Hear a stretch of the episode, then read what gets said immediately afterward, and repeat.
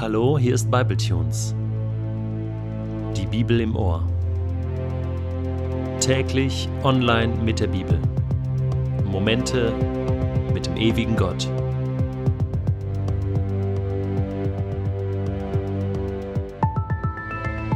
Der heutige Bibletune steht in Matthäus 22, die Verse 23 bis 33 und wird gelesen aus der neuen Genfer Übersetzung.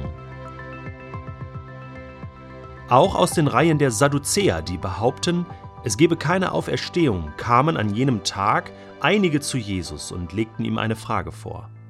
Meister, sagten sie, Mose hat Folgendes bestimmt. Wenn ein Mann kinderlos stirbt, soll sein Bruder die Witwe heiraten und dem Verstorbenen Nachkommen verschaffen. Nun lebten da unter uns sieben Brüder. Der erste heiratete, starb jedoch kinderlos und hinterließ darum seine Frau seinem Bruder. Aber auch dieser starb kinderlos, ebenso der dritte, und so ging es weiter bis zum siebten. Zuletzt starb auch die Frau. Wie ist es nun bei der Auferstehung? Wem von den sieben gehört sie dann? Sie alle waren schließlich mit ihr verheiratet gewesen. Jesus gab ihnen zur Antwort Ihr irrt euch, weil ihr weder die Schrift noch die Kraft Gottes kennt. Denn nach der Auferstehung heiraten die Menschen nicht mehr, sondern sie sind wie die Engel im Himmel. Was nun die Auferstehung der Toten überhaupt betrifft, habt ihr jenes Wort, das Gott zu euch sagt, nie gelesen? Ich bin der Gott Abrahams, der Gott Isaaks und der Gott Jakobs. Gott ist doch nicht ein Gott der Toten, sondern der Lebenden. Die ganze Menschenmenge, die Jesus zugehört hatte, war tief beeindruckt von seiner Lehre. Kaum hatte Jesus also die Pharisäer und die Herodianer zum Schweigen gebracht, da kamen auch schon die Sadduzäer vorbei mit der nächsten Frage. Und die Sadduzäer behaupteten damals, es gebe keine Auferstehung der Toten. Wahrscheinlich war diese Gruppierung beeinflusst von der griechischen Philosophie, und das führte dazu, dass sie die Auferstehung der Toten komplett ablehnten. Sie hatten aber keine wirklichen Argumente dagegen. Das, was sie hier versuchen, diese Falle, die sie Jesus aufstellen, das ist reine Spekulation, eine spekulative theologische Geschichte. Sie beziehen sich auf das Alte Testament, Mose, der die Schwagerehe anordnet, damit Frauen, deren Männer verstorben waren, durch die Verwandtschaft, durch eine Neuheirat des Bruders zum Beispiel, versorgt waren mit ihren Kindern. Das war eine reine Versorgungsmaßnahme, eine Schutzfunktion, die sehr sinnvoll war. Und nun konstruieren die Sadduzäer also eine Geschichte, dem sie sagen, hey, und wenn jetzt alle sterben, diese sieben Brüder, mit wem wird diese Frau dann im Himmel verheiratet sein? Ganz ehrlich, das ist eine gute Frage. Das ist eine richtig klasse Geschichte. Ich finde das toll. Und ich habe mich das selbst auch schon gefragt und wurde auch das schon des Öfteren gefragt, wie ist das eigentlich im Himmel? Ähm, wenn ich gar nicht verheiratet war, bin ich dann auch im Himmel nicht verheiratet?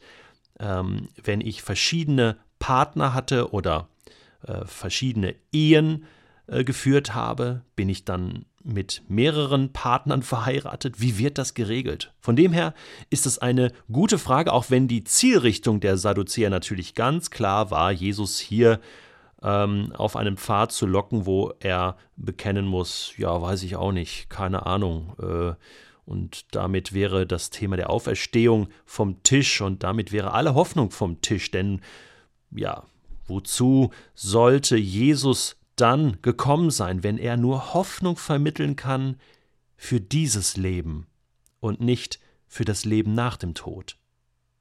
Aber die Antwort von Jesus ist galaktisch. Er sagt, ihr irrt euch. Ihr irrt euch. Ihr habt absolut keine Ahnung. Das ist komplett kompletter Blödsinn. Das, was er erzählt, das, das ist nicht nur Spekulation, das ist kompletter Blödsinn und das gibt es so gar nicht im Himmel. Und er begründet das. Er sagt, ihr habt keine Ahnung, weil ihr weder die heiligen Schriften kennt, noch die Kraft Gottes. Beides kennt ihr nicht und deswegen, ja, deswegen wisst ihr auch nichts von der Auferstehung. Denn die Heilige Schrift bezeugt im Alten Testament an vielen, vielen Stellen, in den Psalmen, in den prophetischen Büchern, des Öfteren die Auferstehung. Mit einer Selbstverständlichkeit wird davon geredet und auch das Volk Israel hat eigentlich immer in der Überzeugung gelebt, wir sind mit einem Gott unterwegs, der lebt, ob in diesem Leben oder nach dem Ausscheiden aus diesem Leben, nach dem Tod. Wir haben einen lebendigen Gott und deswegen leben wir, wenn wir mit ihm verbunden sind. Und er sagt ihnen, ihr kennt die Kraft Gottes nicht die Schöpfermacht Gottes, der aus nichts alles erschaffen hat, der das Nichtseiende gerufen hat, dass es wird, der mit einem Wort Himmel und Erde erschaffen hat und für den es eine, eine Kleinigkeit ist, Tote wieder lebendig zu machen und sie zu rufen in eine wunderbare Ewigkeit hinein. Und dann klärt Jesus uns auf, ein für allemal und sagt, im Himmel werden wir alle sein wie Engel.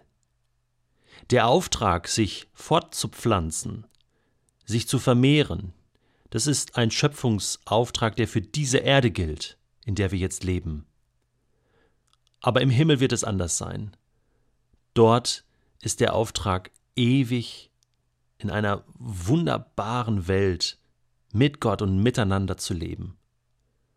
Meine Frau und ich sind davon überzeugt, dass wir zusammen wohnen werden und wir uns wahrscheinlich noch mehr lieben und achten werden als hier schon auf der Erde. Wir wissen nicht, ob es noch so etwas gibt wie Sexualität, aber es wird keine Vermehrung mehr geben. Wir wissen eins, es wird wunderschön werden.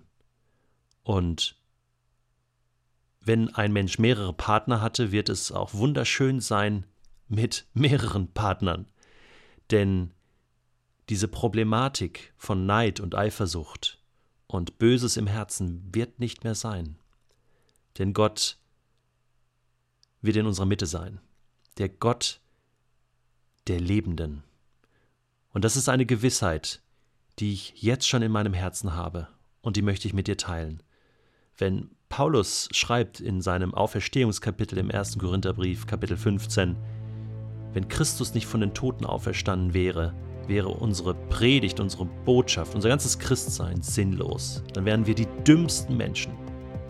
Aber wenn Christus auferstanden ist, wenn es die Auferstehung der Toten gibt, dann sind wir die glücklichsten, privilegiertesten und auch beneidenswertesten Menschen auf diesem Planeten.